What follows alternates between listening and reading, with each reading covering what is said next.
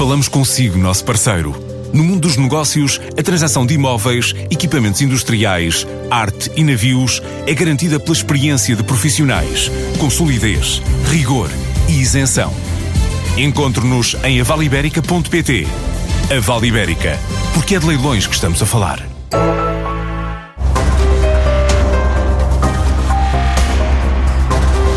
É uma casa para startups que querem mudar o mundo. A Casa do Impacto é a mais recente hub empreendedor de Lisboa. Abriu em outubro do ano passado com a chancela da Santa Casa da Misericórdia que cedeu o edifício. É mais do que uma incubadora com programas de aceleração para startups e que terá financiamento, como indica Inês Sequeira, diretora da Casa do Impacto. Temos a parte da incubação, sim, mas também temos aceleração, temos, temos ou em parceria ou eh, mesmo dinamizado por nós, sempre programas de aceleração a acontecer para estas áreas. Uh, estamos a construir a constituir um fundo, por isso vamos ter a parte também de financiamento e temos a parte da avaliação de impacto. Ou seja, por isso são mais áreas do que uma, uma simples incubadora normalmente só tem incubação. Não é? Nós aqui temos mais, mais áreas do que isso. Tal como outras startups, estas que querem criar impacto social ou ambiental também querem fazer dinheiro, mas muitas vezes o financiamento inicial é difícil. Por isso, o objetivo da Casa do Impacto é criar também formas para suportar estes novos empreendedores. Estas startups eh, mais de impacto têm muita dificuldade às vezes em levantar esse primeiro uh, financiamento.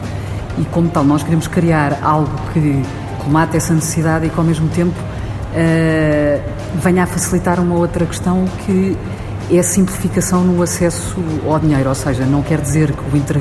que, que, o processo seja rápido uhum. e não seja muitas vezes como acontece com outros fundos que existem para estas áreas, que demora muito tempo até soltarem o dinheiro. E muitas vezes isso significa que empresas destas que estão sempre com corda ao pescoço no início, uh, acabam por morrer pelo caminho. E nós queremos garantir exatamente que isso não aconteça. Não se trata de capital de risco, mas sim um fundo filantrópico por objetivos, libertando aos poucos tranches de dinheiro porque ainda há alguma desconfiança sobre este tipo de projetos. Em Portugal, muitos dos investidores ainda olham para estas startups um pouco como, como têm finalidades de impacto social, acham que não são, às vezes, empresas tão interessantes para investir.